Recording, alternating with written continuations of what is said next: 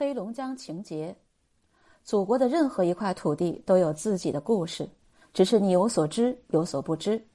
春节时节又来到哈尔滨，未下飞机，隔舷窗看到的仍是白雪皑皑。早晨起得早，未到中午就已经饥寒辘辘。一下飞机，主人热情洋溢地将我们一行拉到了松北吃铁锅炖鱼。铁锅有二尺直径，冒着热气等待我们。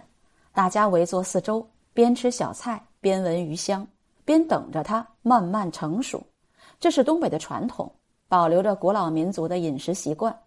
发迹于白山黑水的女真部落，当年就是围坐在这样热气腾腾的铁锅炖鱼中，商讨着宏图大计。实际上，汉族饮食的分餐制向共餐制的转化，就是游牧民族给我们的启示。我们今天围坐在餐桌旁，其乐融融享受共餐文化时，是不会重视这些的。其实，游牧民族文化中的一支渔猎文化更容易向农耕文化靠拢。细细一想，契丹文化、女真文化、满清文化中都包含了许多汉文化的元素。这就是我欣然接受哈尔滨政府的邀请，在此建立官复博物馆哈尔滨馆的原因。今天下午在签约仪式上，我还荣幸地被聘请为黑龙江省群力文化产业示范区总顾问。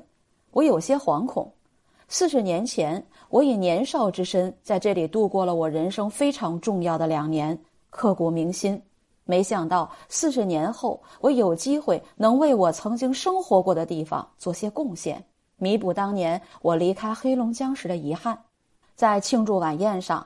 我告诉大家心中久藏的一个秘密：一九七一年二月初，我告别黑龙江回北京。当我站在火车踏板上，火车徐徐启动之时，我泪流满面，还带头呼喊了很多革命式的空洞口号。